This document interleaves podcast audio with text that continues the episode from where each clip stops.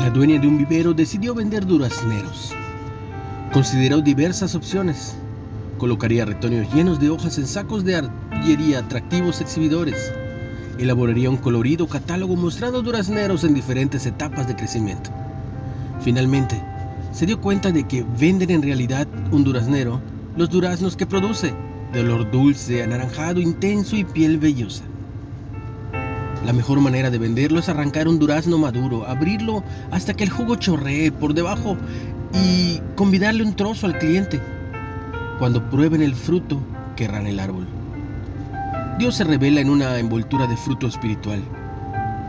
En sus seguidores como amor, gozo, paz, paciencia, benignidad, bondad, fe, fidelidad, mansedumbre y templanza. Velo en Gálatas 5:22.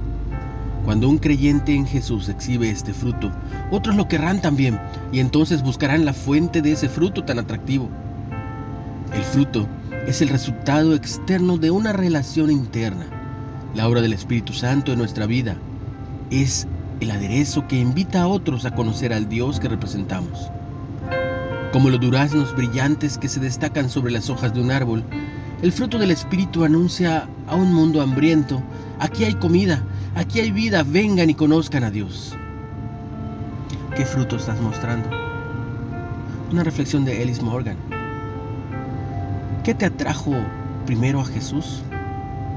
¿Cómo estás manifestando el fruto del Espíritu en tu vida para atraer a otros a su fuente, Dios? Espíritu Santo, manifiesta tu fruto en mi vida. No olvides compartir el mensaje y recibir mucha bendición. En el nombre de Jesús.